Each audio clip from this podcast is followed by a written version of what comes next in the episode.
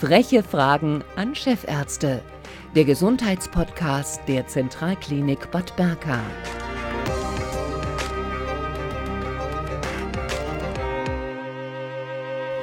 Guten Tag und herzlich willkommen zu den frechen Fragen an Chefärzten. Etwa 500.000 ähm, Mal im Jahr wird in Deutschland ein Mensch ohnmächtig, bewusstlos, bekommt einen Kreislaufkollaps, einen Blackout. Das Phänomen ist also, ich sag mal, gar nicht so selten. So ein Ereignis kann einmalig sein, aber auch öfter passieren. Viele Betroffene sind verunsichert und leiden. Und genau über dieses Thema wollen wir jetzt sprechen mit dem Chefarzt des interdisziplinären Notfallzentrums an der Zentralklinik Bad Berka, mit Herrn Dr. Christian Hohenstein. Guten Tag. Guten Tag, Frau Geier. Ähm, sind solche Situationen, wie eben beschrieben, bei denen man für Sekunden das Bewusstsein verliert, extrem gefährlich? Da muss ich jetzt antworten wie ein Jurist, das kommt darauf an. Das kommt immer darauf an, was die Grundkrankheit ist. Da gibt es harmlose Formen, das ist meistens so. Und gefährliche Formen, das ist seltener so. Und deswegen sollten die Patienten auch sich ärztlich vorstellen, damit der Arzt dann entscheiden kann, ob das harmlos oder gefährlich ist. Was passiert denn bei so einer Ohnmacht? Also bei der Ohnmacht oder bei der Bewusstlosigkeit ist es so, dass für einen kurzen Zeitraum der Blutfluss ins Gehirn komplett unterbrochen wird. Also sie kriegen, anders als beim Schlaganfall, wo der Blutfluss dauerhaft unterbrochen ist und sie dann neurologische Auffälligkeiten kriegen, also Lähmungserscheinungen oder Sprachstörungen. Äh, bei der Synkope, so nennen wir das ja im Fachjargon, diese Ohnmacht, überhaupt kein Blut mehr in den Kopf und dann werden sie bewusstlos. Das ist das, was dahinter steckt.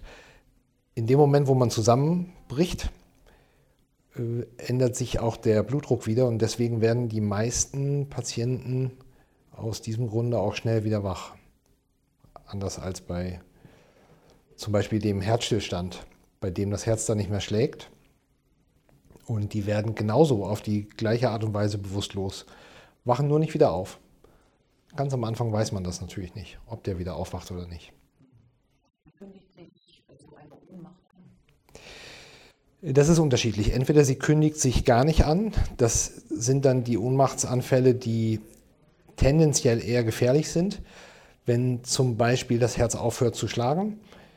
Und ansonsten, wir kennen das möglicherweise, wenn es draußen heiß ist oder wenn wir Blut sehen und eigentlich kein Blut sehen können, dann merkt man so ein flaues Gefühl im Körper, dann kriegt man plötzlich weiche Beine, dann kriegt man Schweißausbrüche, dann merkt man schon, mir geht es gerade nicht so gut, gleich kippe ich um, sagen ja auch einige oder denen wird schwarz vor Augen, den Leuten wird schwindlig und so kündigt, kündigt sich das an. Das sind die harmlosen Formen. Immer wenn sie es ankündigt, dann ist es ein gutes Zeichen. Was macht man denn, wenn man dabei steht und was sagt der Onkel, die Tante, Vater, Mutter, Schwester, Bruder ähm, ohnmächtig werden? Was kann man denn tun, damit die Leute sich, sich besser fühlen? Also jetzt müssen wir unterscheiden. Wenn das ein Patient ist, oder zu dem Zeitpunkt ist es ja noch kein Patient, der sagt, jetzt wird es mir so ein bisschen komisch, weil es draußen heiß ist oder weil er Blut sieht oder weil er vielleicht selber eine Verletzung hat, dann können Sie ihn schnell hinlegen und die Beine hochlegen, in der Hoffnung, dass er eben dann doch nicht bewusstlos wird. Und wenn er bewusstlos geworden ist, können Sie ihm auch die Beine hochlegen, dass er möglichst schnell wieder wach wird. Und dann äh, ist das so, dass die Patienten ja normalerweise schnell wieder wach werden und dann gibt es gar nicht viel zu helfen. Also die, den, die werden bewusstlos, müssen sich hinlegen, werden schnell wieder wach und dann ist der Spuk vorbei. Ähm, also da gibt es so viel gar nicht zu tun. Also wenn sie es ankündigt, kann man versuchen, dass die Ohnmacht äh, gar nicht erst eintritt. Wenn sie eingetreten ist, werden die Patienten in der Regel schnell wieder wach und es gibt nicht viel zu tun. Ähm, Jetzt die große Frage ist, wenn der Patient nicht wieder wach wird, dann ist er auch bewusstlos. Aber dann ist es keine Ohnmacht und keine Synkope, sondern dann ist es irgendwas anderes. Und dann müssen Sie sehen, äh, dass Sie möglicherweise, das wäre dann das häufigste, äh, mit der Wiederbelebung anfangen. Wenn das so wäre. Also nehmen wir mal an, da ist ein Patient jetzt 15, 20 äh, Sekunden bewusstlos und atmet irgendwie merkwürdig, schnarchend, schnappt nach Luft dann holt er zwar Luft, ist aber möglicherweise im Herzstillstand und dann wäre das der Zeitpunkt, wo sie die Wiederbelebung beginnen müssen. Das lässt sich am Anfang nicht unterscheiden. Mhm. Mhm. Und äh, ich habe vielleicht auch schon mal, das ist natürlich ganz gut, wenn man vielleicht Platz nimmt, um äh, Verletzungen zu vermeiden bei mhm. äh, Stürzen. Äh, aber was kann ich selbst noch tun, damit Hinlegen. Also hinsetzen, hinlegen und dann ist das häufig so, dass es ein Aus, also das sind ja die meisten Synkopen, haben ein auslösendes Ereignis.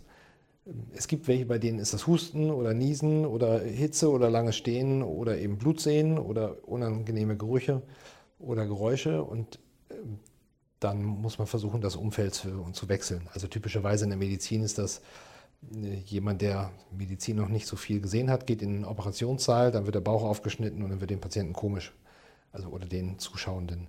Dann nimmt man die aus dem OP-Saal raus. Und so müsste man das bei anderen Menschen auch machen. Wenn die merken, jetzt wird es ihnen komisch, dann gibt es meistens ein auslösendes Ereignis und dann muss man versuchen, das abzuschalten. Das kann man selber tun. Wenn man das noch schafft. Wenn man es nicht schafft, bleibt nur das Hinsetzen oder Hinlegen.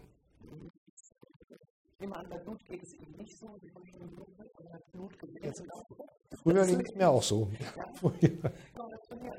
Ja, offenbar kann man das.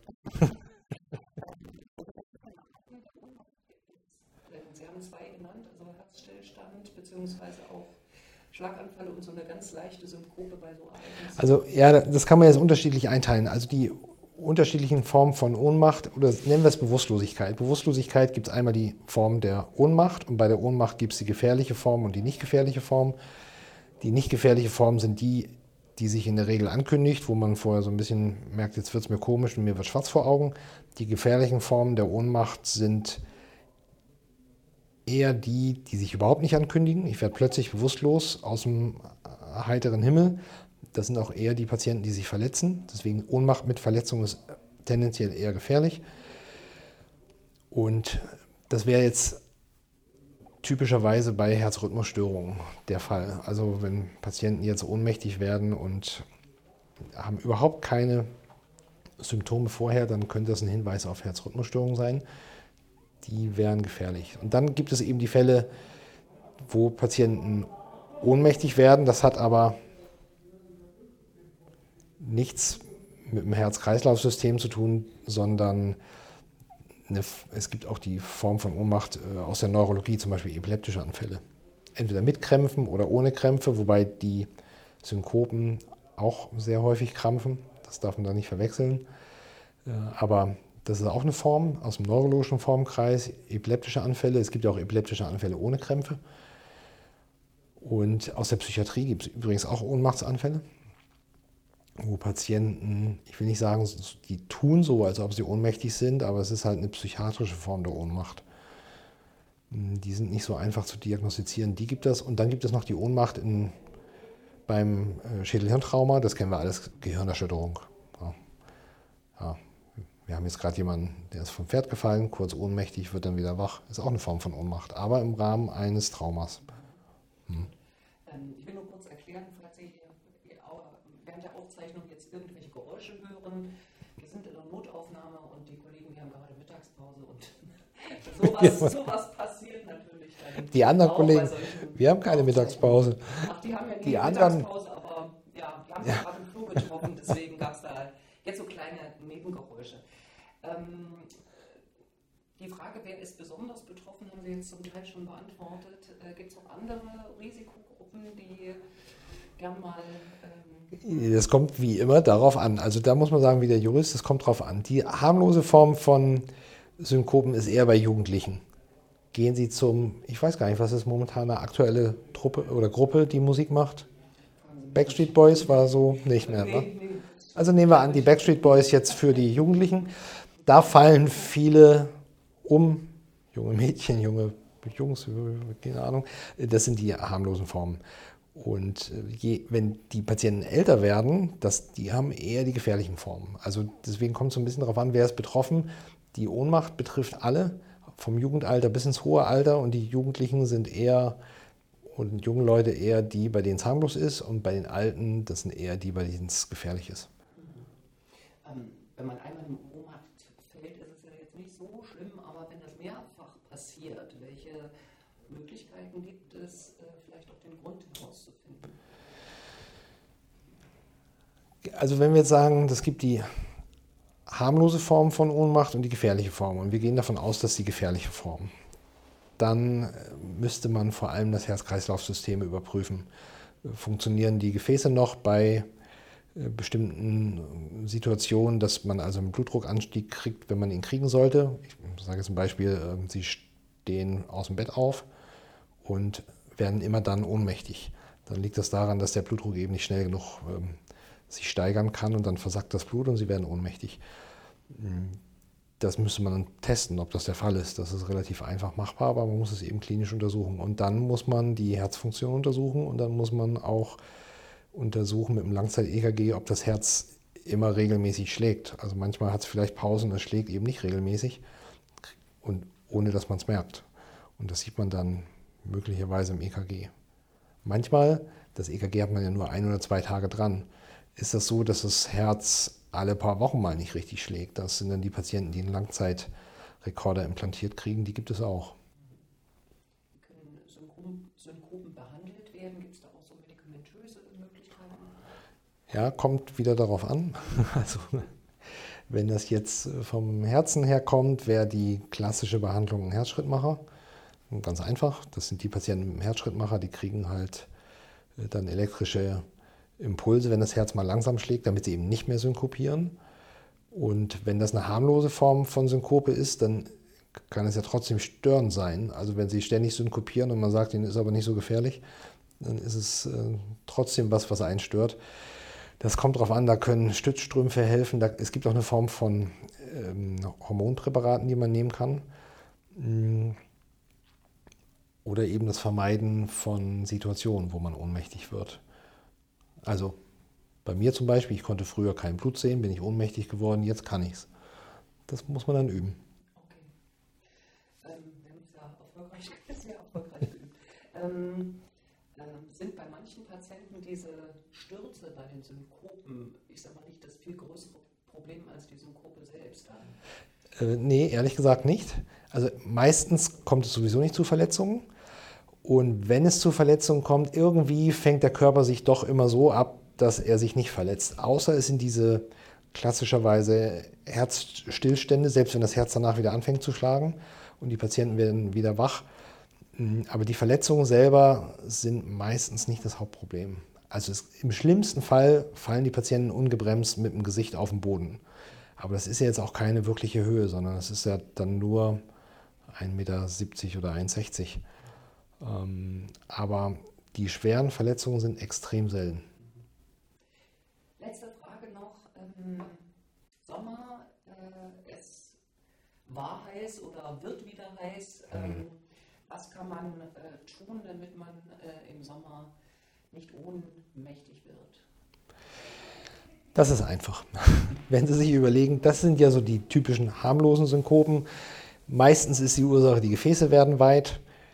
Ähm, können sich nicht mehr so zusammen oder ziehen sich nicht zusammen, ähm, damit der Körper gleichzeitig nicht überhitzt und dann versackt das Blut. Äh, dann kommt es häufig zum Flüssigkeitsverlust und äh, der Blutdruck kann nicht so aufrechterhalten werden, wie er eigentlich aufrechterhalten werden sollte. Daher kühle Umgebung, ausreichend trinken. Das ist einfach.